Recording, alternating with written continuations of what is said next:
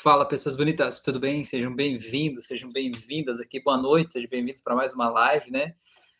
Hoje, então, que é segunda-feira, a gente está aqui ao vivo no YouTube, no Instagram, é um pouco além, né? Um pouco depois do horário habitual, do horário de praxe, mas o que importa é que estamos aí, não é verdade?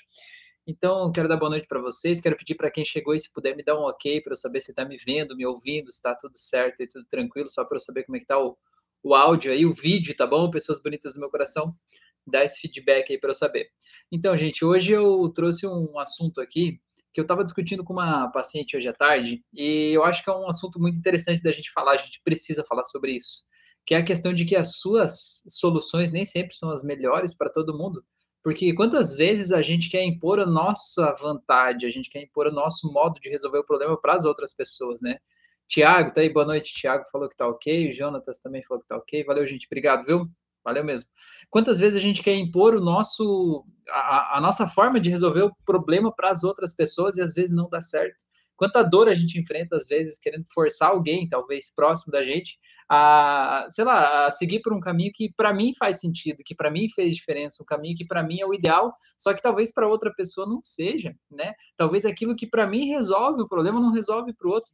E às vezes a gente fica tanto tempo batendo a cabeça achando que o outro está de má vontade, porque o outro não está fazendo o que eu disse para ele fazer, o outro não está seguindo pelo caminho que eu disse que ele devia seguir, né? E aí fico, fico eu aqui gerando atrito, gerando força, querendo forçar a pessoa a ir por um caminho que não é o caminho dela, não é a verdade dela, aquilo ali simplesmente talvez não faz sentido para ela.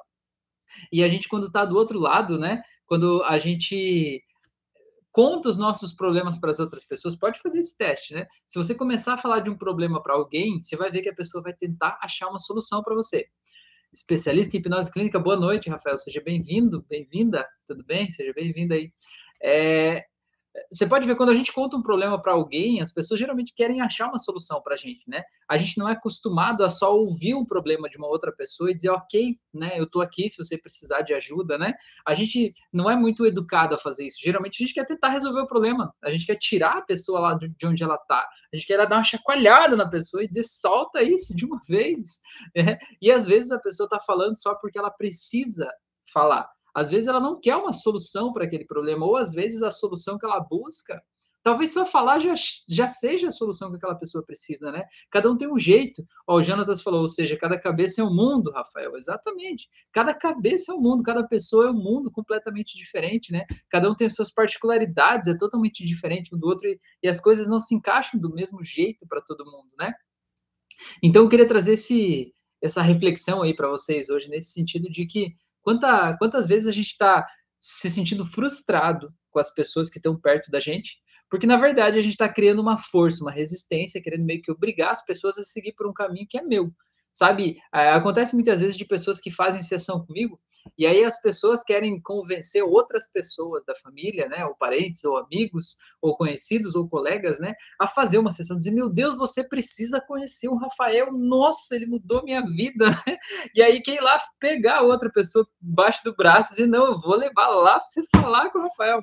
Não adianta, não é assim que funciona. Às vezes isso não faz sentido para outra pessoa, né? Às vezes o mundo da outra pessoa é totalmente diferente, né? No sentido do jeito que ela organiza as ideias, né? E você não pode forçar. Às vezes o que a gente precisa é dar espaço. A gente precisa saber dar apoio para as pessoas. A gente precisa aprender a dar um ombro de forma incondicional, né? Se fala muito nesse viés espiritualista, se fala muito em amor incondicional. E o que, que é isso, afinal de contas, né? O que, que é um amor incondicional?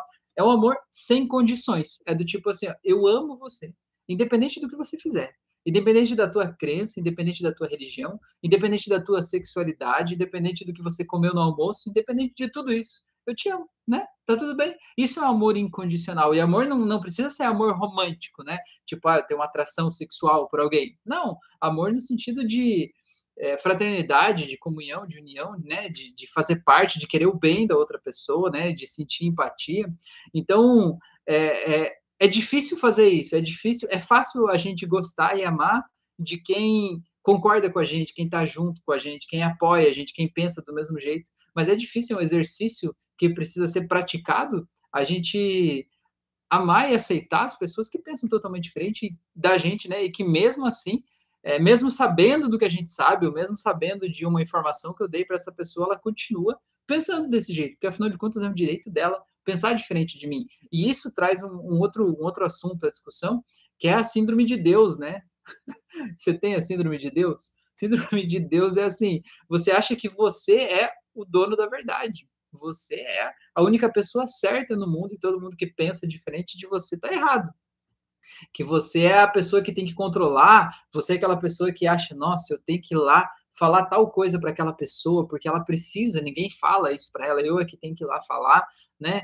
Cara, quem é você, né? No sentido de querer organizar a vida dos outros ou querer é, dar ordem na vida das pessoas, né? Você é um ser humano. Eu sempre digo assim, uma solução funciona para você, ótimo aplica essa solução na tua vida e seja feliz com ela, né? Não funciona para você, pare de fazer isso. Mas não é porque funcionou para você que vai funcionar para todo mundo, né? Eu tenho uma, uma pessoa que falou um dia assim, estava falando, é, nossa, eu não gosto de homossexualismo, né? Não gosto de, de homossexuais. Falei, cara, então, se surgir a oportunidade de você dar um beijo na boca de um outro homem, não dê, né? Se não gosta, não faça isso. Agora, o que, que você tem a ver com a sexualidade da outra pessoa, né? Quem é você para decidir o que é certo, o que é errado, o que pode, o que não pode, né?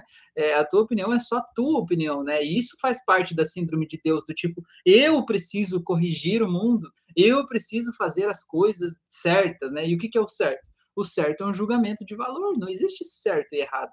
Existe o que eu acho que é o adequado, o que eu acho que não é, mas e se você não, se você tiver errado, né? Se você tiver errado e estiver forçando as pessoas a fazer algo que está errado também, né? Na, na, melhor das, das intenções, né? Na melhor das intenções de fazer o certo, mas você está guiando as pessoas para um caminho errado, muitas vezes, né? Magda tá aí, boa noite, Magda, seja bem-vinda. O Fábio falou: Fala, meu amigo professor, saudade das suas aulas. Pois é, Fábio. Aproveitando a deixa aí, Fábio, né? Já que você falou disso, agora nos dias 3 e 4, essa sexta-feira e sábado, agora, meu Deus, tá aí, já chegou, hein? Vai ter um curso presencial de hipnose clínica aqui em Balneário Camboriú. Então, quem estiver me ouvindo, me vendo e tiver interesse, quiser participar, é só aparecer e tem o link na biografia do meu Instagram, acho que aqui no, na descrição desse vídeo vai estar também com o link do curso, enfim, todos os detalhes lá. Se quiser participar, está muito mais do que super convidado, tá bom? Que hipnose clínica muita gente ensina, mas do meu jeitinho ninguém ensina. o meu jeitinho é diferente, o meu jeitinho é mais, né? É diferente, todo mundo sabe. O Fábio falou que está em Floripa, olha aí, ó, Fábio. Então, olha que baita oportunidade, hein? Quem sabe a gente vai estar tá aí. A Magda falou: minha régua é diferente da régua do outro, está tudo bem desde que respeite o outro. E desde que a gente seja respeitado, né? Desde que a gente seja respeitado, porque muitas vezes o outro é que está nos desrespeitando e a gente aceita porque a gente aprendeu a ser o bom moço, ser a boa menininha, a gente aprendeu a não desagradar as pessoas, a gente aprendeu a sempre dizer sim, a gente aprendeu, aprendeu a não ser deselegante, a não ser mal educado, e a gente às vezes está sendo desrespeitado e está engolindo em seco, né? Simplesmente deixando passar porque a gente acha que faz parte do meu papel ser desse jeito, né? E não faz parte do papel de ninguém ser desrespeitado, né? É, faz parte do nosso papel ser livre, ser feliz, se libertar e libertar as pessoas que estão ao nosso redor, né? Isso aí faz parte da nossa experiência. É isso aí. O Fábio falou, depois vou dar uma olhada. Beleza, Fábio, qualquer coisa manda uma mensagem, vamos trocar ideia. É, a Cristiane falou, agora sim, estou ouvindo. Valeu, Cris, que bom. A Magda falou, principalmente respeitados por nós mesmos. Pois é, isso, isso é uma coisa muito importante, né? A gente, porque assim, se a gente não respeita a gente mesmo, ninguém vai respeitar a gente. Ninguém, né? Ninguém vai te dar o respeito que você não se dá. Porra, até vou anotar essa, hein? Vou anotar essa e fazer uma história depois. Ninguém vai te dar o respeito que você não se dá antes, né? Se você acha que você não merece ser bem tratado, se você acha que você não merece uma vida boa, se você acha que você não merece um salário legal, se você acha que você não merece uma companheira ou um companheiro legal do teu lado, se você acha que você não merece ser feliz, você acha que a vida vai trazer isso para você? A vida não vai trazer isso para você. Quer dizer, a vida vai trazer, mas quando essas coisas chegarem, você vai estar tá com um pezinho atrás, pensando assim: isso aí acho que tá bom demais para ser verdade. Eu acho que isso não é assim, acho que isso não é comigo, né? Eu não mereço, não mereço tanto, e a gente de alguma forma vai se sabotando para evitar que essas coisas cheguem na gente. Porque no fundo, a gente só tem na vida o que a gente acha que a gente merece. Quer ver? Eu vou te dar um, um exemplo aqui que você vai entender, tá? Imagina, por exemplo, que você não tem muito boas condições financeiras, tá? Imagina nesse, nesse caso hipotético, você não tem muito boas condições financeiras. Aí acontece o seguinte: uma pessoa muda aí, um vizinho teu, muda aí, né? Esse vizinho vai uma vez na tua casa e te leva um bom presente, bem caro, né? Sei lá, leva um iPhone de presente para você, beleza. Aí, na semana seguinte, esse vizinho vai te visitar de novo e ele leva um outro presente, leva um notebook de presente para você, que é um presente caro, né? Tá além da tua realidade. Aí na outra semana ele vai te visitar e ele leva um outro presente ainda caro para você, certo? O que, que vai acontecer? Vai acontecer uma das duas coisas, né? Uma dessas duas coisas provavelmente vai acontecer. Uma dessas duas coisas, ou você vai ficar com uma sensação de que você está devendo algo para essa pessoa, você precisa retribuir isso, né? E aí você vai tentar encontrar uma forma de você retribuir isso que a pessoa te deu, né? É, ou você talvez vai ficar até com raiva da pessoa, achando que essa pessoa tá querendo te humilhar, tá querendo mostrar que você não tem condições, tá querendo jogar na tua cara alguma coisa ali e tal, né? E você tá com raiva por quê? Porque você tá sentindo a obrigação de retribuir, você está achando que não tem com o que retribuir. Né? Você está achando que talvez só o fato de você ser o vizinho, de você receber aquela pessoa, você aceitar aquela pessoa na tua casa, por exemplo, um jantar, né? Só aquilo ali não é motivo bom o suficiente para você receber aquele presente. Você está achando que você está ganhando mais do que você merece. Você acha que você vai conseguir? Agora vamos seja sincero com o tio aqui. Você acha que você vai conseguir simplesmente manter essa relação desse jeito? Acha que você vai continuar recebendo um presente depois do outro e simplesmente achar que tá tudo bem, que tá normal, que é assim mesmo, que você não tá devendo nada, né? Ou que é, é a pessoa que quer te dar aquilo ali, né? É, na vida, muitas vezes acontece isso. Às vezes a gente recebe coisas aí da vida, do universo, de Deus, da fonte, seja lá de quem for. A gente recebe coisas e a gente acha que a gente não merece aquelas coisas. A gente acha que a gente tem que pagar aquelas coisas, né? E a gente acha que tem que pagar com alguma outra coisa. E às vezes a gente se fecha para receber algumas coisas porque a gente acha que o custo que eu vou ter que pagar por aquilo depois vai ser caro demais. E às vezes esse custo não é financeiro, às vezes é um custo emocional, às vezes é uma chantagem emocional que a pessoa faz quando ela te dá um determinado presente, quando a pessoa te dá uma determinada vantagem, né? E aí você de alguma forma acha que você vai ter que pagar, então você acha que é caro demais.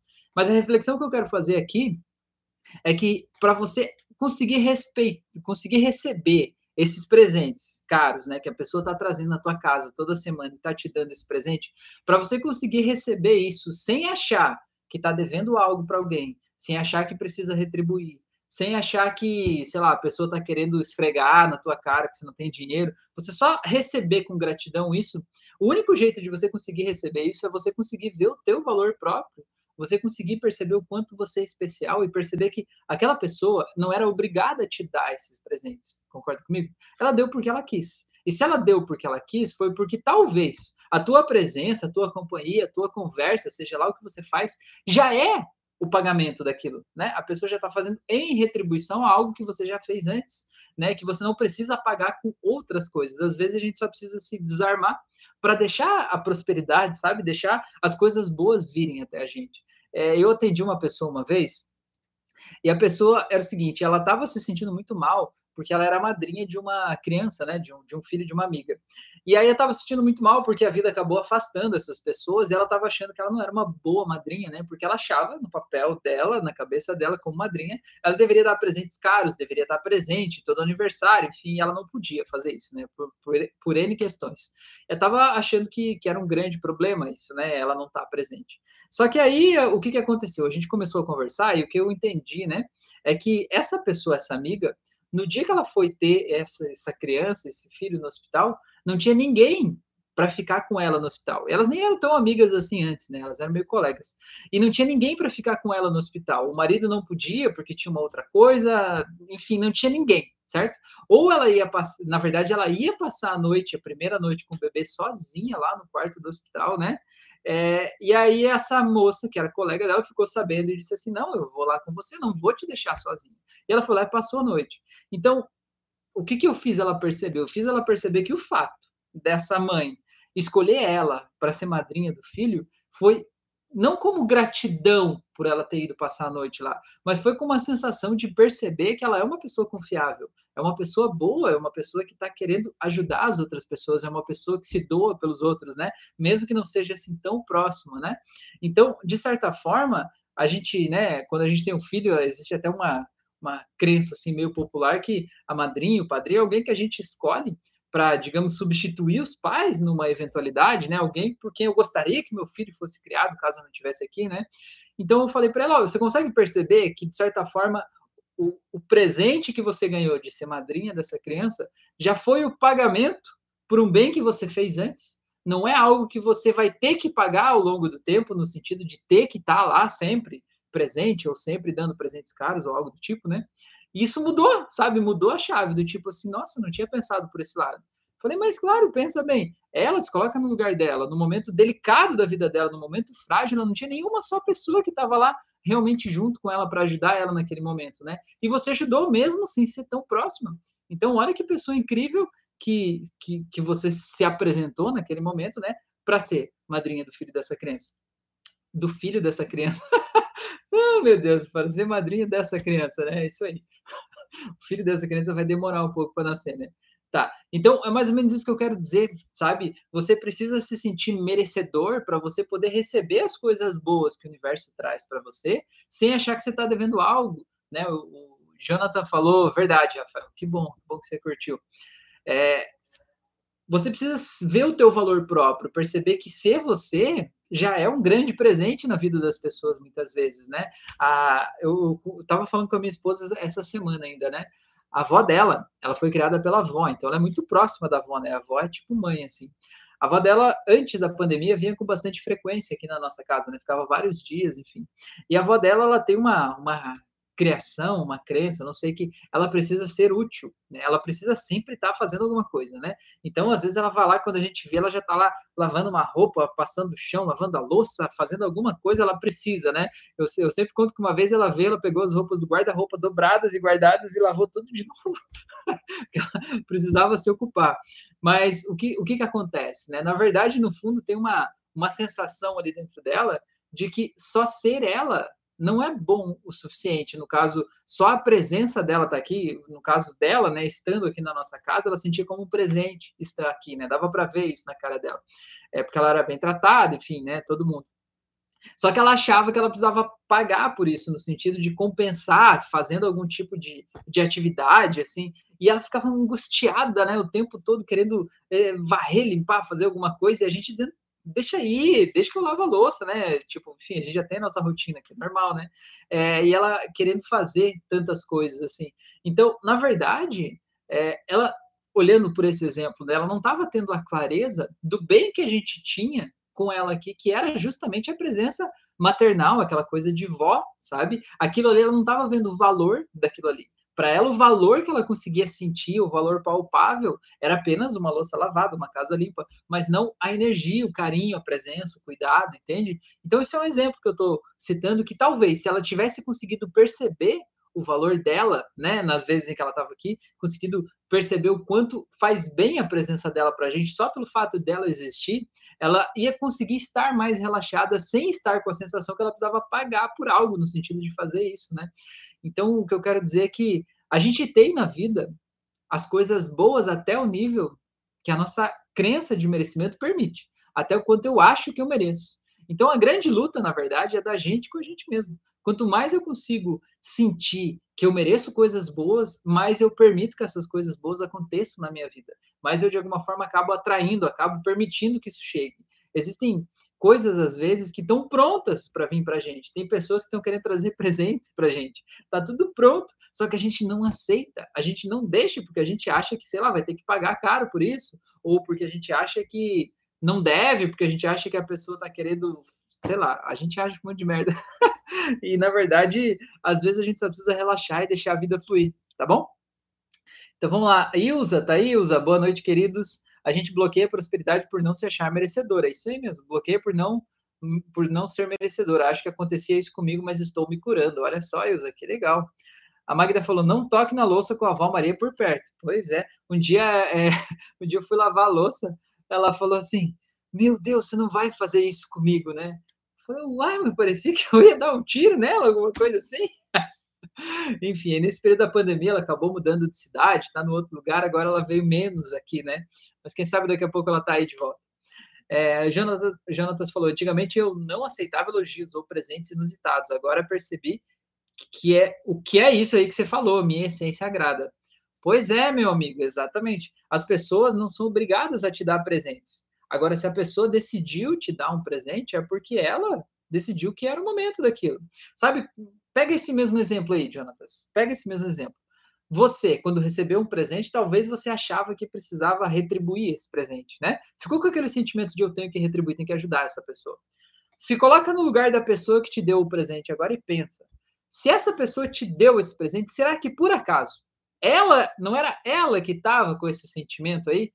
Tipo, você fez algo bom para ela, que seja dar um bom dia, que seja tratar com dignidade, que seja fazer uma coisa simples, mas você fez algo que foi muito bom para ela e talvez ela sentiu que ela estava em dívida com você e ela decidiu pagar essa dívida por meio do presente. Então, quando você não aceita, você acaba até bloqueando o fluxo da prosperidade até da outra pessoa, porque você está travando, né? não está deixando ela exercitar a gratidão, não está deixando ela demonstrar o quanto você é importante na vida dela. E por que, que você não deixa?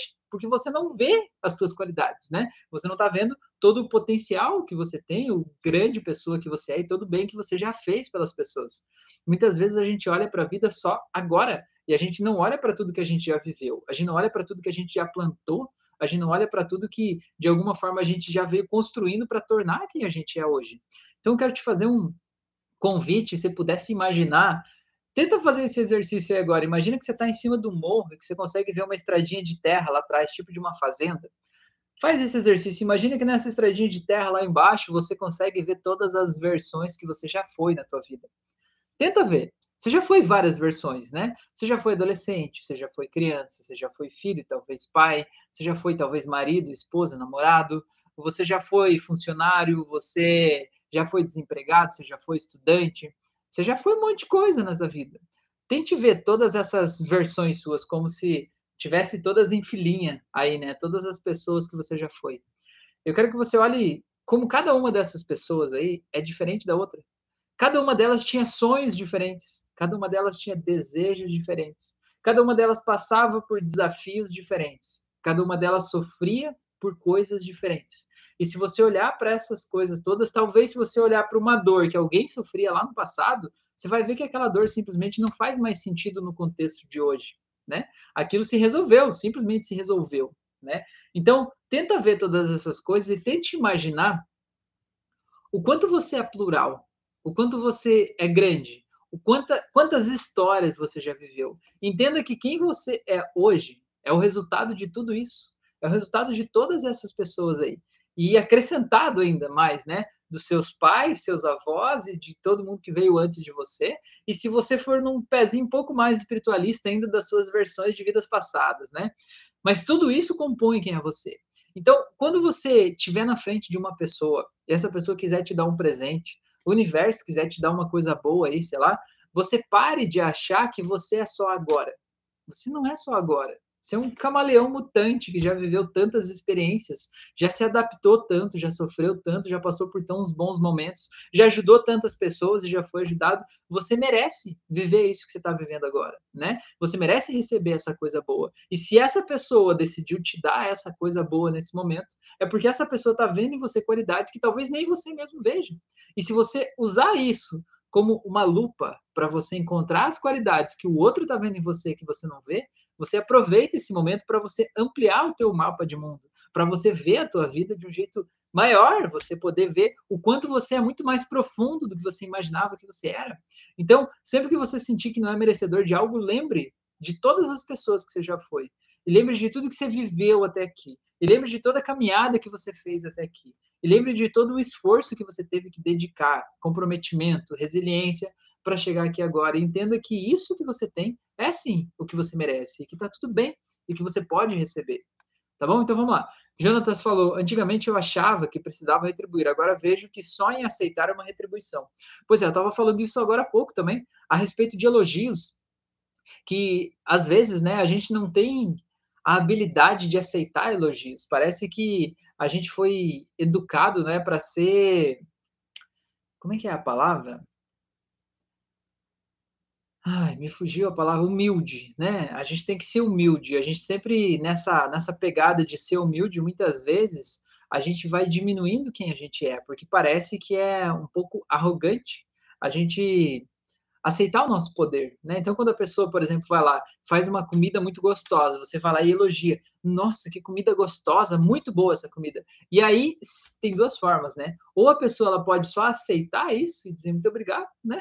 e perceber que aquele elogio é o resultado do esforço que ela teve até então para fabricar aquilo ali, para fazer aquilo ali, quantos anos de aprendizado, quanta experiência, né, dedicada para que aquela comida ficasse naquele ponto, com aquele sabor naquele momento, né? Ou ou essa pessoa pode ouvir aquele elogio e começar a desmerecer o que ela fez, não é? Do tipo assim, não, nem foi tão difícil. Não, eu só coloquei as coisas na panela, mexi um pouquinho ali e já deu. Não, esse já veio pronto. Não, isso aí qualquer pessoa faz. Isso aqui, não sei o que lá. Você já fez isso? Conta para mim. Você já fez isso quando alguém te elogiou, você não sabia o que fazer, você desmereceu aquilo? Do tipo, a pessoa chega e diz assim: Nossa, que camisa bonita que você está usando. Aí você diz assim: Não, paguei 10 reais. Ninguém perguntou o preço. Ninguém perguntou, mas você acha que parece que precisa falar para desmerecer talvez aquela glória que talvez a pessoa estava colocando em você. E você na tentativa de ser humilde para não simplesmente aceitar aquele elogio, você acaba se jogando para baixo, se depreciando. Eu acho como pode isso, né? A gente acha que é normal a gente se depreciar, é normal a gente se jogar para baixo, é normal a gente desmerecer as nossas vitórias. E não é, não é normal isso. Isso é doentio, vamos parar com isso. Você faz isso, para com isso agora, tá bom? Matilde chegou aí. Boa noite, Matilde. Seja bem-vinda. Muito bem. É, deixa eu ver. É, o Jonatas falou aqui, eu era assim. Você era assim? É, Jonatas? Que bom. Gostei desse era aí no passado. Assim que é bom. Tem que ser no passado, né? Eu era. Já fui. Ilza Vieira, tá aí. Boa noite, Ilza. Seja bem-vinda. Dupla da Il, das Ilzas aí, ó. Coisa linda, hein? Muito bom, muito bom, muito bom. Gente, então, não sei se tem mais algum, algum assunto aí que vocês querem me falar a respeito disso, tem uma pergunta que vocês querem fazer, senão eu já vou encerrando por aqui, já tem quase meia hora de live já. Queria pedir desculpas para vocês, eu tive uns dias aí meio afastado, aí eu não fiz algumas lives, né? Mas enfim, a vida é assim, né? A vida não está num plano cartesiano, as coisas nem sempre são do jeito que a gente gostaria. Eu acho que o legal é também eu vim aqui quando eu tenho algo para contribuir com todo mundo, né? Não adianta eu vir aqui ficar enchendo linguiça aqui. eu vim aqui ficar de alguma forma ocupando a orelha de vocês sem entregar um conteúdo legal, sem entregar algo que realmente tenha o poder e a capacidade de mudar a vida de vocês, tá bom? Então, se tiver alguma coisa, manda aí agora, a hora é essa, senão a gente já vai indo, tá bom? É, a Ilza Oliveira falou: maravilhosas essas palavras, sempre é, se, enche, se enche alguma forma na vida da gente. Gratidão, que bom. A outra Ilza falou, verdade, já estava olhando. Pois é, olha aí, ó. O Jonatas falou, tem sim. O que que tem, rapazito? O que que tem? A Magda falou que sentiu saudades. Pois é, verdade, né? Mas nós estamos por aí, né? Estamos por aí. No Instagram eu sempre postei as coisas aí, as paradas e tal. Então, a gente já, é, aqui nesse momento, né? Ver se o Jonatas vai escrever alguma coisa ali. É, fazer o convite aí para vocês, tá? É, dias 3 e 4 de dezembro, sexta-feira agora e sábado, vai ter um curso presencial de hipnose clínica aqui em Balneário Camboriú, tá bom? Se você não pode vir para cá, não quer vir para cá, sei lá, é, pelo motivo que for, eu tenho vários cursos online aqui. Eu tenho um curso de hipnose conversacional terapêutica que tem essa pegada aí da hipnose com terapia, só que numa conversa, sem transe hipnótico, sem fechar os olhos, apenas causando uma transformação na vida das pessoas a partir do que você fala, né?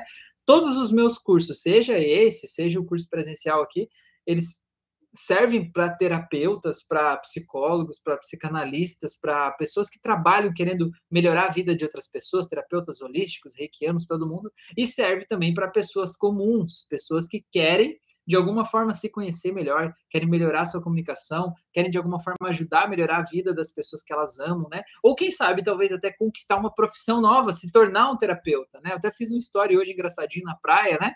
Hoje de manhã que é, aí já é um outro tema para a gente falar aqui na live, né? Que eu tinha uma sessão marcada para hoje de manhã e a pessoa cancelou ontem à noite, né? É, e aí o que, que aconteceu? A gente foi para a praia de manhã, eu com as meninas, a Fran, enfim, a gente foi para a praia. E aí o que eu estava falando, né, no, no, nos stories lá, quem não sei se vocês viram, é, o que eu estava falando era justamente isso sempre tem duas formas da gente olhar para as coisas, sabe? Nem tudo sai do jeito que a gente esperava, né? E, por exemplo, nesse caso, né, a paciente tinha confirmado e cancelou, né, naquela noite ali. É, qual é a primeira forma natural que a gente a gente se comporta? A gente diz assim: ai meu Deus, não vai ter aquele atendimento, não vai entrar aquele dinheiro que entrar, que eu já estava contando com aquele dinheiro para fazer isso, para fazer aquilo, fazer aquele outro lá. Essa é a forma mais natural, a gente foi educado para ser assim. A gente foi educado para ser ansioso, foi educado para achar problema, foi educado para achar que tudo é ruim, né? Agora, qual é a outra forma? A outra forma é dizer, oh, que legal, tenho tempo livre agora de manhã, né? O que, que eu vou fazer? Né? O que, que a gente pode fazer? Vamos para a praia, né? Vamos se divertir. Cara, isso de alguma forma muda a nossa vida quando muda o jeito que a gente olha para as coisas. Então eu te pergunto, o que, que você está olhando para a tua vida hoje que você está olhando do jeito errado? Tem que ter, sempre tem alguma coisa que a gente está olhando do jeito errado. E quando a gente muda o olhar, muda o jeito que a gente se sente. Consegue, nesse meu exemplo de hoje de manhã, consegue entender a diferença entre uma pessoa que está pensando, nossa, eu não tenho dinheiro, agora a pessoa cancelou, não fiz aquele atendimento, agora não vou ter dinheiro para fazer isso e tal. E a diferença do, meu Deus, eu tenho amanhã livre, segunda-feira de manhã livre, aquela praia, com aquele dia lindo, sem ninguém na praia, né? E, e a gente poder viver esses momentos, essas experiências, viver o inusitado, né? Eu acho que isso é incrível, acho que isso é, é maravilhoso e muda completamente o nosso estado interno. É, agora, se você quiser escolher ficar olhando pelo lado do dinheiro que não entrou, é um direito teu, é um direito teu. Aí você pode dizer, ai, Rafael, mas é que você não entende a minha vida, porque na minha vida é mais difícil, porque quando dá um negócio errado, aí vira o um mundo de ponta cabeça é um direito teu, né? Você vai ficar aí o tempo que você achar necessário, né? Se você tá aí ainda é porque ainda não doeu o suficiente, ainda vai ter que ter mais merda envolvida aí, né? Até doeu o suficiente você escolher olhar para as coisas de um outro com outro olhar, com uma outra ótica. Isso é uma escolha, isso não é uma coisa que brota naturalmente dentro da gente, é uma coisa que a gente precisa escolher. A gente vê que tá entrando naquela naquela piscina de merda, né? Ele diz: opa, ui, aqui não, eu já conheço esse lugar, já estive aí pelo tempo suficiente e sei que nada no mundo vale eu entrar aí. Então, pelo meu, meu por respeito próprio, né? Eu decido não entrar aí, decido ir para outro lugar, decido fazer outra coisa da minha vida. Tá bom? Jonatas falou: é, não devemos confundir humildade com pena. Pois é, isso aí. Matheus falou: sempre tem algum ponto de vista sobre alguma situação que a gente não enxerga de primeira. Pois é, o legal é a gente se observar, né? E a gente perceber que quando a gente está se sentindo mal em relação a algo, ali existe um grande indício de que, de alguma forma, eu posso mudar o meu olhar sobre aquilo ali. Sempre tem um novo olhar para a gente ver, sempre tem um, uma outra coisa, né? Sempre tem um outro jeito, tá bom? Eu digo até que dentro da reclamação existe um motivo para você ser grato. Quer ver? Vou dar um exemplo. Meus filhos não me obedecem. Você tem filhos? Quantas pessoas no mundo gostariam de ter filhos? Quantas pessoas estão tentando e não conseguem? Quantas pessoas se sentem sozinhos, né? E queriam ter a presença de uma criança? Não tem. Ah, meu marido não me apoia. Pô, você tem um marido, né? Você tem alguém que talvez você, em algum momento, gostou muito dessa pessoa, queria estar do lado dessa pessoa, você tem um companheiro de vida, talvez, né? E às vezes a gente está olhando para uma coisinha tão pequena, né? A gente está olhando para um, sabe, tipo o, o caquinho a pedrinha que está dentro do sapato, pequenininha lá, a gente está focando naquilo ali, e às vezes aquilo vai crescendo, vai crescendo, vai virando uma bomba relógio, quando na verdade tem tantas outras coisas boas para a gente olhar, né? A gente pode olhar para a sujeira da rua, a gente pode olhar para as flores, né? É, Nai perguntou, boa noite, posso, posso, opa, fugiu, posso refazer a hipnose mais de uma vez, sendo que eu já fiz? Pode, claro que pode, pode sim. É, existem pessoas que gostam de pessoas que gostam de ser metódicas, né? Gostam de ficar repetindo. Eu acho que isso é muito bom, é muito bem-vindo você poder repetir. Se você fez a auto-hipnose, você se sentiu bem, sentiu um alívio naquilo ali e sente que dá para ir mais fundo ainda, faz de novo. Enquanto esse sentimento de dá para aprofundar ainda estiver aí, faz mais vezes, né? Faz com bastante entrega. O que eu gosto de sugerir é que você faça as outras auto-hipnoses no canal. Já tem mais de 95, sei lá, 96, não sei, tem um monte, tem quase 100 hoje. É, com certeza tem outras de outras áreas que vão te ajudar também a resolver o problema principal. Né? Então, dá uma olhada na playlist que tem aqui no canal, pesquisando aqui em cima na, nas abas, ali tem playlists, clica ali, vai ter uma que é auto-hipnose, com mais de 90 auto-hipnoses. Dá uma olhada nas que tem ali e vai fazendo uma, uma por dia, né? uma diferente a cada dia. Na minha visão, na minha expertise, eu acho que vai mais profundo do que você repetir sempre a mesma. Né? Por quê? Porque você pega outras áreas da vida e às vezes o problema que você está enfrentando ele vem de outro lugar, sabe? Vou dar um exemplo. Você está com um sentimento muito apegado a uma ex, um ex, né? Alguém que de alguma forma não está saindo da tua mente, né? Aí você vai lá e faz auto-hipnose para esquecer o ex. Foi legal? Foi, ajudou, beleza, foi, mas né, dá para ir mais fundo. Então eu fico repetindo essa de esquecer o ex. Na minha visão, eu acho que seria mais legal você fazer na sequência aí, a do desapego, desapegar dessa pessoa, a da independência emocional, a da autoestima e do amor próprio, porque tudo isso vai, digamos, fortalecer você, entendeu? E aí você vai ficar cada vez menos dependente de outra pessoa. Né? E aí você, de alguma forma, se sentindo melhor, você vai se sentir mais livre, mais liberto para seguir em frente, né? Então, por isso que eu gosto que, né, se você pede a minha sugestão, eu, eu sugiro, né, que você faça outras, faça cada dia outra coisa, tá bom? Jonatas falou, mas por que só enxergamos o lado ruim da vida? Jonatas, porque a gente foi educado a isso, a gente foi educado a fazer isso, né? As pessoas ensinaram a gente a olhar o que era perigoso para a gente tentar evitar aquilo ali. E não foi porque as pessoas não gostem da gente, foi porque as pessoas amam a gente. E é justamente por amar e querer proteger, elas mostravam para a gente tudo que tinha de feio, de ruim, de errado, de perigoso, para a gente saber que ali era o limite, né? A, a partir dali não dava para ir, né? A partir dali era perigoso, é, era arriscado demais. E aí a gente foi tendo isso como limite. A gente trouxe para a vida adulta, sempre que a gente olha para uma situação, a gente pensa: qual é o meu limite, né? Até onde é que eu posso ir? Ah, meu limite é tal. E a gente cria o limite, né? A gente passa a olhar para os perigos que estão envolvidos na situação e muitas vezes a gente deixa de olhar para todas as potencialidades, para todas as coisas boas que tem ali, tá bom? O Matheus falou: estou passando por uma situação complicada. Essa live está me ajudando muito. Obrigado e parabéns pelo conteúdo. Que legal, Matheus. Que bom que você está aqui, meu amigo. Eu tenho certeza que não é por acaso que você chegou aqui agora, tá bom? A Nai falou: Nossa, você foi muito assertivo, estou passando por isso. Pois é, olha só. Muito obrigado. É, tem um faro aqui, né? Um negócio aqui. tem um radar aqui sintonizado. Não, na verdade foi só um exemplo mesmo, mas é que é, muitas pessoas passam por isso, né?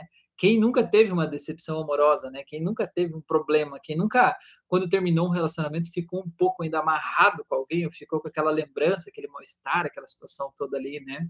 É, então é, é, complexo e infelizmente é muito comum, né? É mais comum do que parece, né? Você não está sozinha, não. Tem muita gente nesse barco aí. Mas aproveitando a deixa, então, o que faz a gente lembrar da pessoa que foi, né? Do relacionamento, enfim, que acabou, não é a pessoa em si, ou a lembrança em si, ou o vídeo que a gente guardou na, na nossa cabeça. O que faz a gente lembrar é, é, a emoção que a gente deixou associada com essa pessoa. No caso de um fim de um relacionamento, geralmente é uma, uma emoção, é uma dos, um dos dois polos. Ou é uma emoção muito boa, do tipo, nossa, eu vivi momentos tão incríveis, tão maravilhosos com aquela pessoa, aquela pessoa me entendia, me amava, me respeitava, eu vivi os momentos mais felizes da minha vida. Eu jamais, nunca na minha vida vou ser tão feliz de novo como eu fui com aquela pessoa. Óbvio que o teu subconsciente vai ficar te trazendo aquela pessoa na mente o tempo inteiro, porque afinal de contas ele quer que você seja feliz. Se você acha que você só vai ser feliz com aquela pessoa, aquela pessoa vai, vai ficar aí na, na, na timeline da tua mente o tempo inteiro, certo? Agora, o outro polo é você associar um sentimento muito ruim à pessoa. Do tipo assim, nossa, aquela pessoa é muito terrível. Me traiu, me abandonou, me rejeitou, me humilhou, falou palavras feias. Eu tenho muita raiva, eu tenho muita mágoa daquela pessoa. Aí você fica com essa raiva toda, essa mágoa toda aí, como uma emoção, um sentimento que está associado à bendita da pessoa.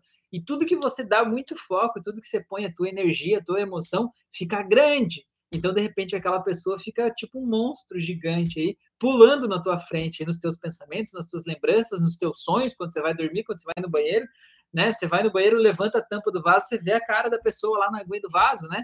É, no final das contas, o que, que é isso? Não adianta você lutar contra isso. Você precisa entender que tem uma emoção que está associada. Então, se a emoção é, é positiva, no sentido assim de, nossa, eu vivi um momento muito bom com aquela pessoa, você tem que entender que aquela pessoa, aquela pessoa lá que foi, que, que, que não é mais, né? Aquela pessoa lá, não era dela esse sentimento gostoso que você sentia. Ela eh, foi apenas o contexto que te ajudou a sentir essa sensação. Mas essa sensação é tua, não é de outra pessoa e não foi embora com a outra pessoa, é tua, como sentimento, sabe? É que nem vou dar um exemplo assim. Imagina que você encontrou uma pessoa um dia e naquele dia estava muito frio, né? Você passou um frio danado, né? Tava menos 4 graus, tinha neve e tudo mais, né?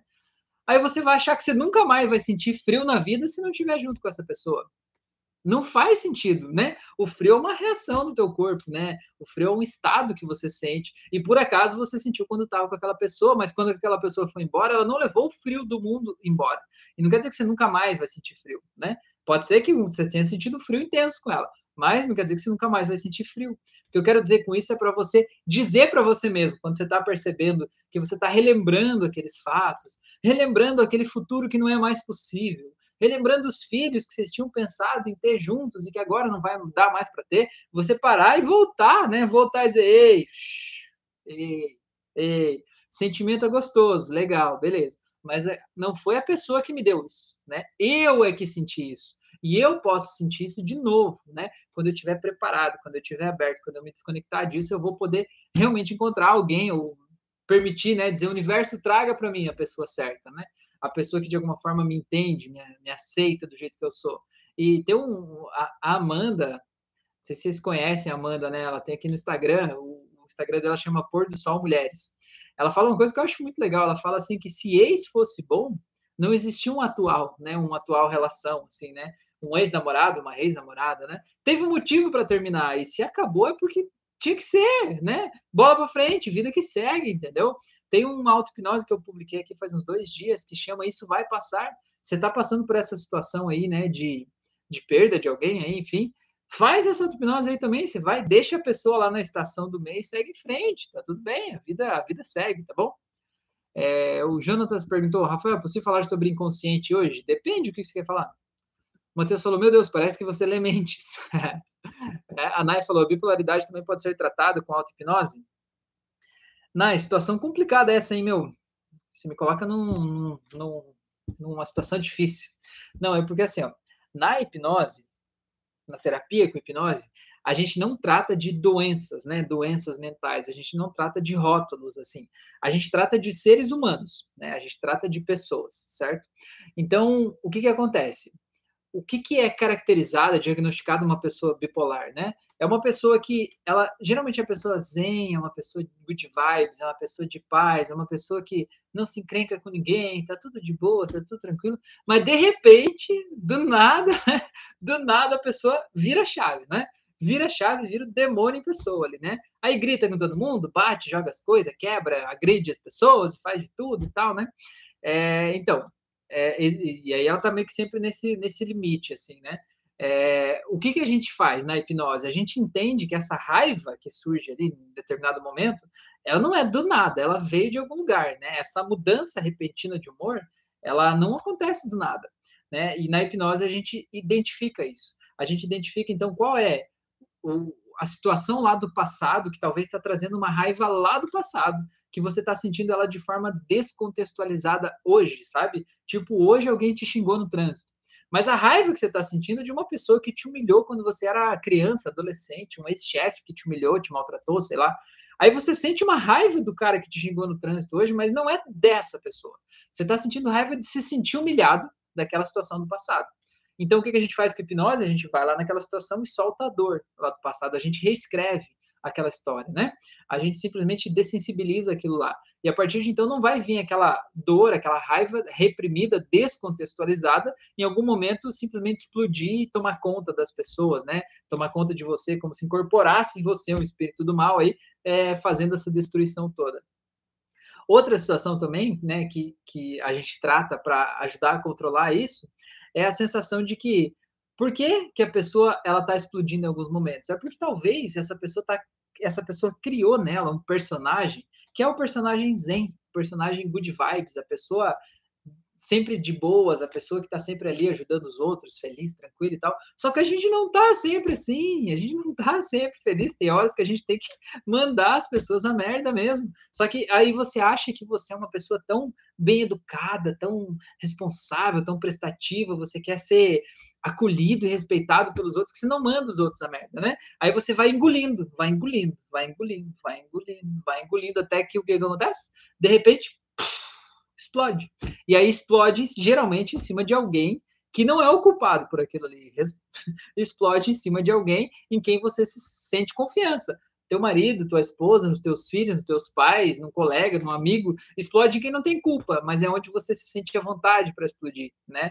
É, então, tem muita coisa que a hipnose ajuda a gente a entender, soltar, resolver, entender quais são os gatilhos que estão trazendo esse sentimento. O gatilho é uma coisa que acontece, né? Que eu vejo, que eu ouço, que eu sinto, que de alguma forma me leva para um sentimento.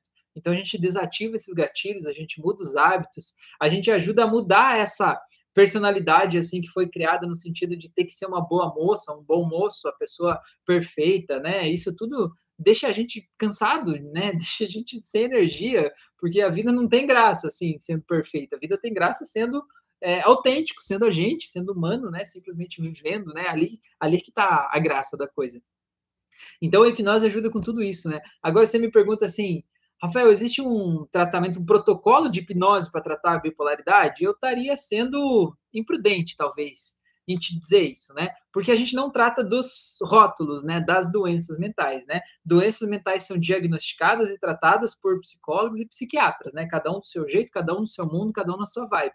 Agora, que eu já tratei muitas pessoas que já estavam fazendo tratamento durante meses, anos até, e que de alguma forma vieram com uma ou duas sessões, conseguiram achar os traumas, soltar, dessensibilizar aquilo ali e retomar a vida, sabe? Retomar a, a confiança, a segurança, a tranquilidade, sair de, de depressão, de ansiedade, crise do pânico, né? Resolver as crises de raiva que não tiveram mais. E isso eu posso dizer porque isso eu já fiz, né? Isso não é mentira, porque são coisas que eu já fiz com várias pessoas, né? É, então, realmente funciona, né? Agora, eu sempre digo, a gente não trata o rótulo, a gente trata o ser humano que está ali atrás daquele rótulo que te deram, né? Atrás daquele rótulo sempre tem um ser humano, tá?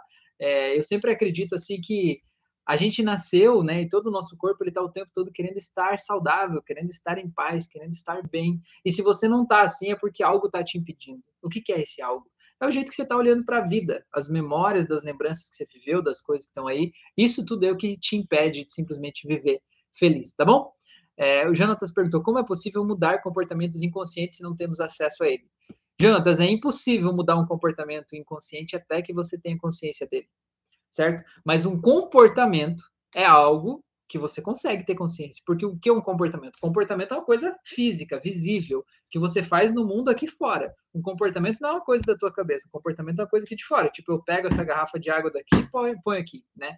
É, eu todo dia vou lá e encho a garrafa de água até na metade, em vez de encher até em cima, né? Isso é um comportamento, né? Então, isso é uma coisa que eu consigo perceber no mundo real, eu consigo ver, né, isso no mundo real acontecendo. E daí, então, eu tenho consciência e a partir de então eu posso mudar o meu comportamento. E a partir do momento que eu mudo o comportamento, eu posso mudar os padrões que estão fazendo aquele comportamento ser desse jeito. Mas a gente não consegue trazer o, o inconsciente para a consciência, assim, do tipo, vou pescar ele lá e vou trazer para cá. A gente consegue fazer isso, né? A gente faz isso a partir do autoconhecimento, a partir da autoobservação, a partir da autoanálise, a partir de entender assim, por que, que eu estou pensando isso? Aquelas vezes, sabe, que você está xingando alguém mentalmente, você diz assim, que merda é essa que eu tô fazendo, né? Por que, por que eu tô xingando a outra pessoa? A outra pessoa não tem nada a ver com isso, né? Isso é tudo meu, né? E aí isso traz para nossa consciência, né? Qual é o programa que está rodando ali no meu subconsciente que está fazendo eu ter esse comportamento? E aí você pode mudar esse programa, mudar o teu jeito de olhar para isso. O Carl Jung tem uma frase que eu acho muito legal que ele fala assim que é, até que você torne o teu inconsciente consciente, ou seja, até que você traga para consciência as coisas que que estão aí dentro, né? É, o inconsciente vai guiar a tua vida e você vai chamar isso de destino, né? Cara, é muito forte isso, é muito forte. não vou nem comentar mais sobre isso, deixar só essa frase pairando no ar aí para vocês pensarem, tá bom? A Nai falou: então o recomendado seria uma hipnose com uma pessoa guiando em vez de fazer auto-hipnose? Pois para achar o ponto-chave ou para descobrir o gatilho, você já viu alguém ser curado? Nai, a gente não fala a palavra cura no Brasil porque a cura remete a curandeirismo e curandeirismo é crime, né, pelo Código Penal brasileiro. Então a gente fala de controle de sintomas, a gente fala de dessensibilização, de resolução do problema, mas não de cura, né? É, então, assim, cara, muitas pessoas, né? Eu já vi várias pessoas passar por mim que realmente se sentiram muito bem, né? E que resolveram aquela questão e entenderam de onde é que aquele, aquilo ali vinha. Mas se essa é a tua, a tua questão, eu queria sugerir duas auto-hipnoses para você, tá? Duas auto-hipnoses. A primeira delas é a de raiva e perdão. Pega aqui nas playlists, pesquisa ela ali, você vai achar. Faz essa aí. Talvez você nem saiba de quem você está com raiva, mas talvez você precise fazer essa aí da raiva. São três agora, tá? A, a segunda é para quem não sabe dizer não. Você faz essa aí dos quem não sabe dizer não, porque talvez você precise aprender a dizer não para as pessoas para você não estar tá engolindo tanto sapo aí, para que isso aí esteja explodindo, certo?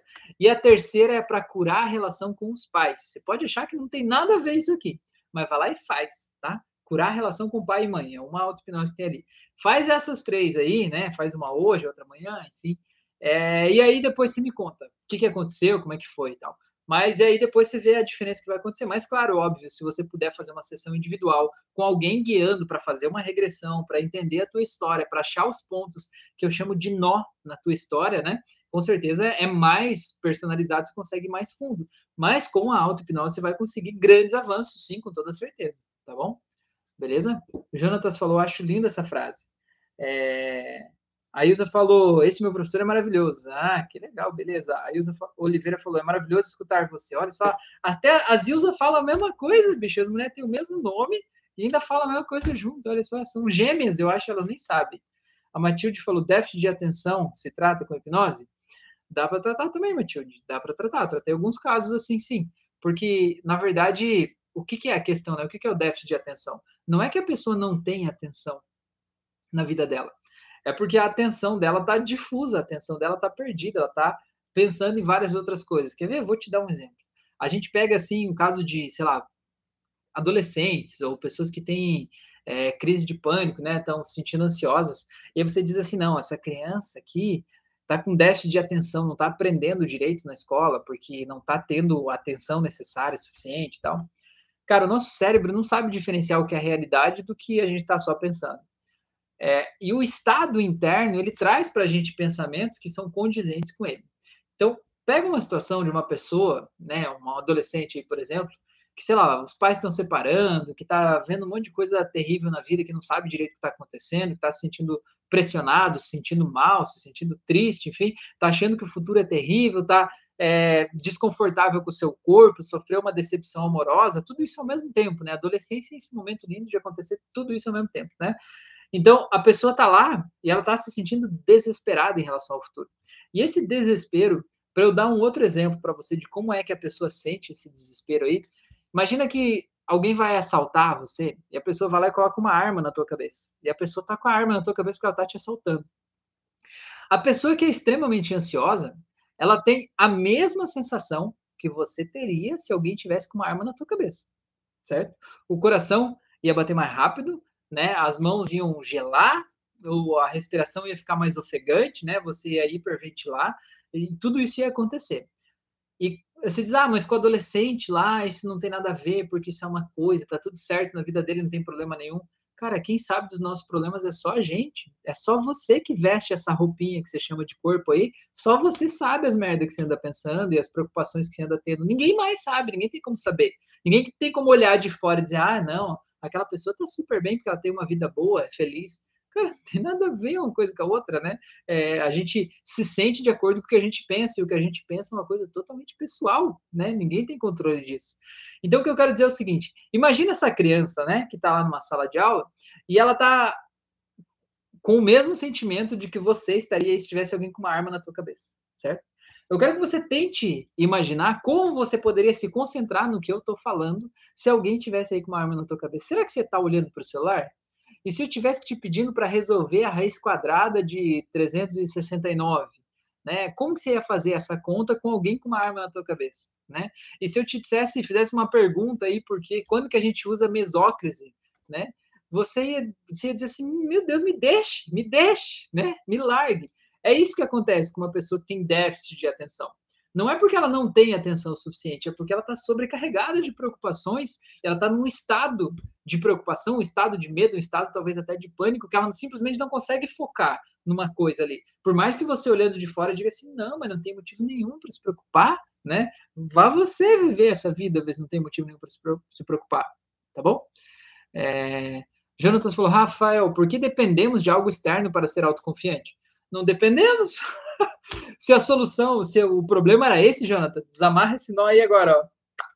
Não depende, né? Você não depende de ninguém para ser autoconfiante. Na verdade, ninguém vai te tornar autoconfiante se você não decidir isso de dentro para fora, né? Você que tem que perceber o teu valor, porque senão você fica é, refém da opinião das outras pessoas, né? A Nai falou, é, bom base no que você explicou. Você acredita que o fim do relacionamento pode ser gatilho para crise de bipolaridade? Óbvio que sim, claro que sim. Porque no fim do relacionamento você ficou com raiva. Talvez você. Porque, e olha só, né? De onde é que vem a raiva? A raiva vem da injustiça. Talvez você achou que o que a outra pessoa fez foi injusto.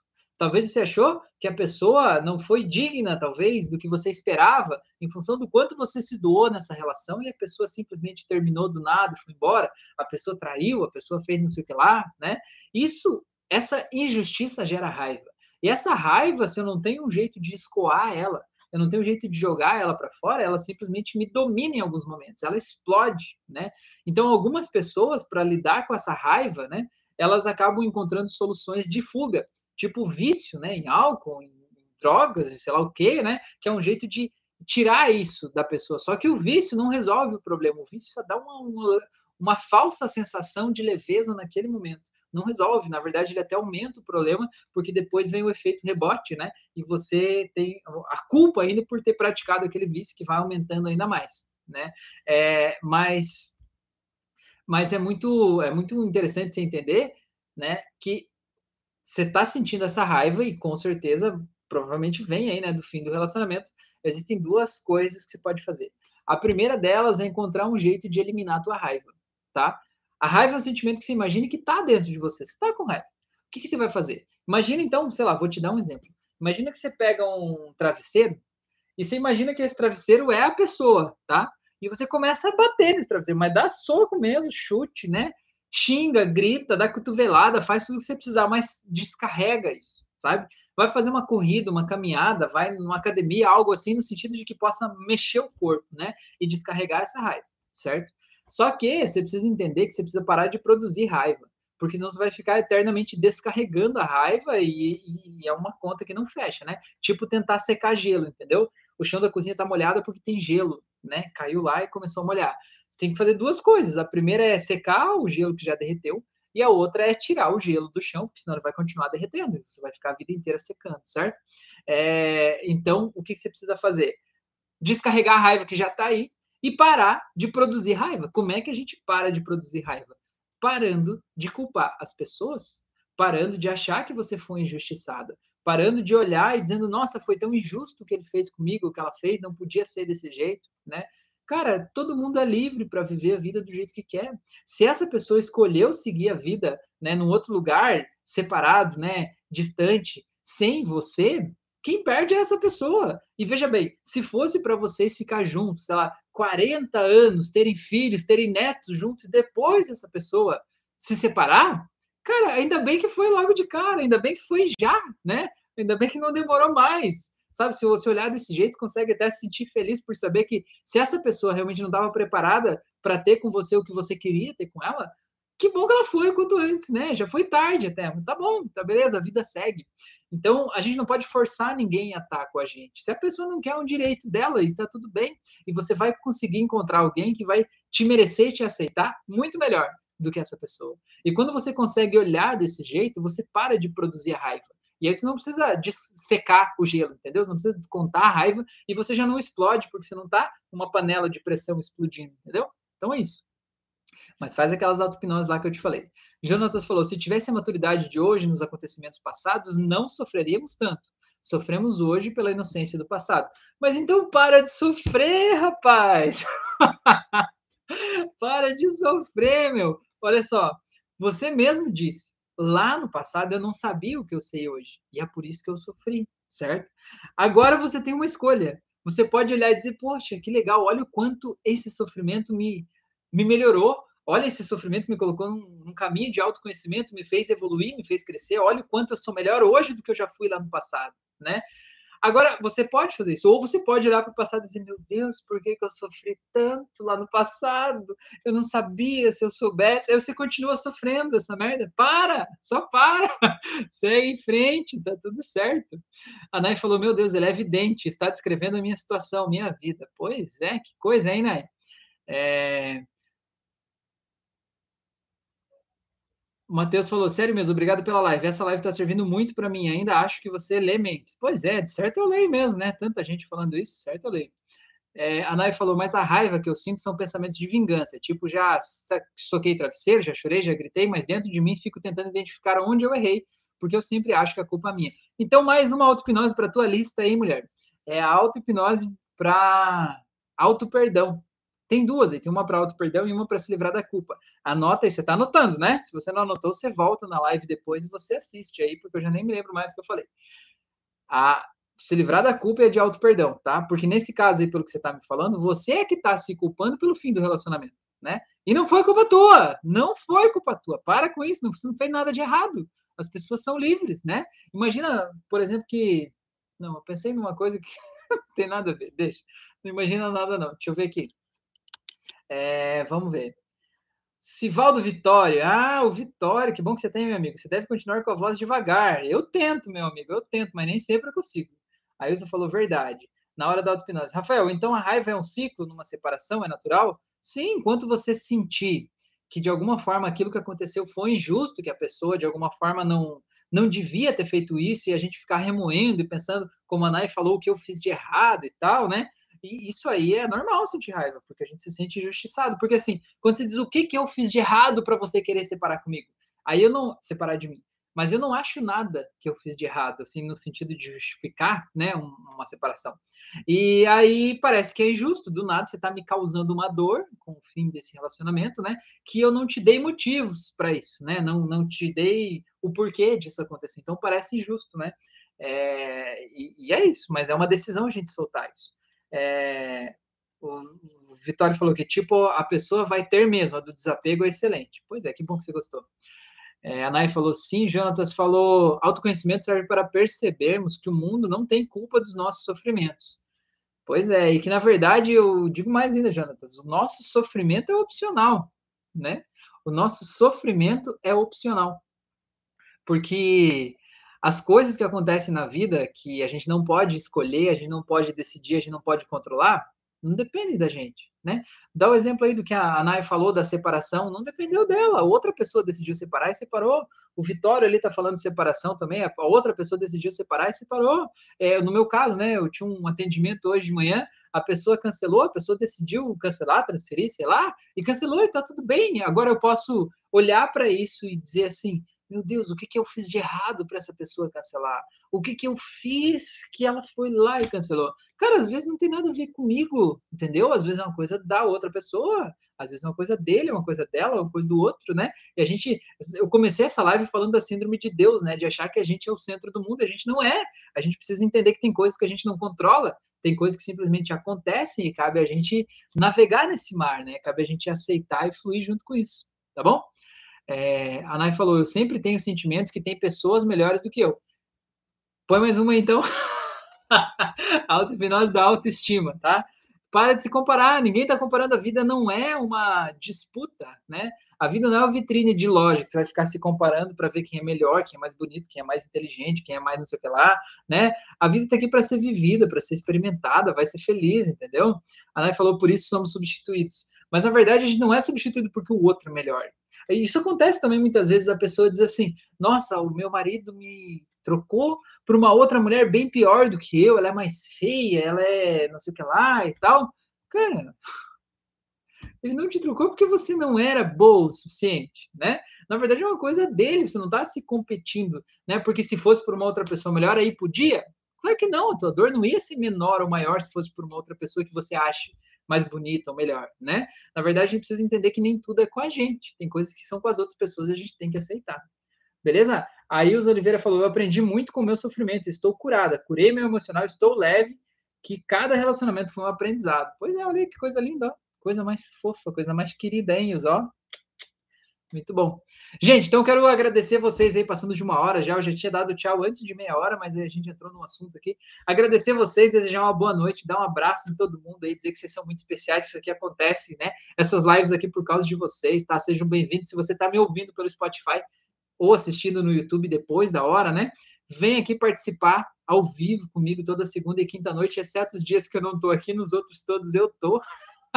para a gente bater papo, trocar ideia. Traz tua pergunta, às vezes a questão que você acha, nossa, é uma questão tão besta. Não é besta, nada é besta. Às vezes, besta. Às vezes o que você traz aqui serve para um monte de outras pessoas, pessoas que estão na live, pessoas que vão ouvir depois, né? De alguma forma vai ajudar a destravar a vida de outras pessoas. Então vem participar, vem fazer parte dessa comunidade aí, tá bom?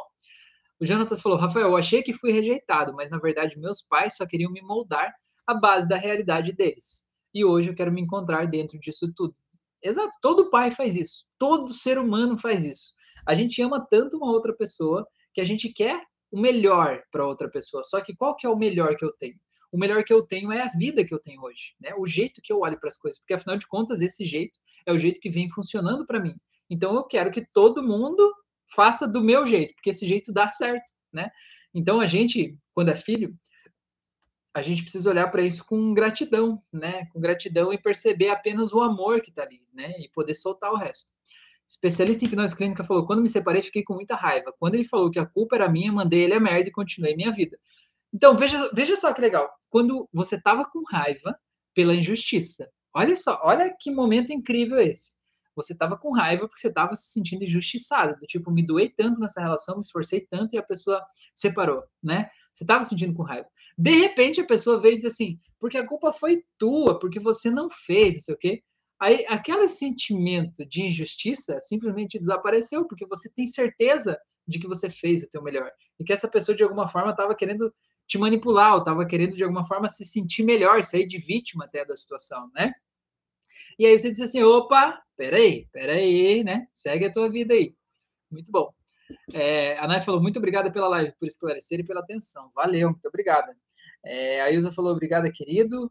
A Magda falou, boa noite e um ótimo descanso. Valeu, gente, se cuidem. Tá, e o último recadinho que eu quero dar aqui para vocês é que, se vocês sentirem que eu, essa pessoa lindinha que vos fala aqui, eu posso ajudar você, talvez, a resolver as suas tretas internas aí, eu faço sessões de hipnose clínica é, individuais, assim, né, à distância, eu atendo presencialmente aqui na minha cidade também, nas cidades vizinhas, mas também atendo à distância, atendo gente de vários lugares, vários países, vários cantos aí, com horários muito loucos aí. A minha sessão dura em média duas horas, a gente conversa na primeira parte, aí a gente faz a hipnose na segunda, a gente faz regressão, a gente faz dessensibilização, a gente resolve as tretas todas que precisarem ser resolvidas aí, tá bom? Se você quiser saber como é meu processo, quiser participar, quiser agendar comigo, me manda um direct lá no Instagram que eu te explico certinho como é que funciona, tá bom? Grande abraço a todos vocês aí, se cuidem, durmam bem, tá? E até a próxima.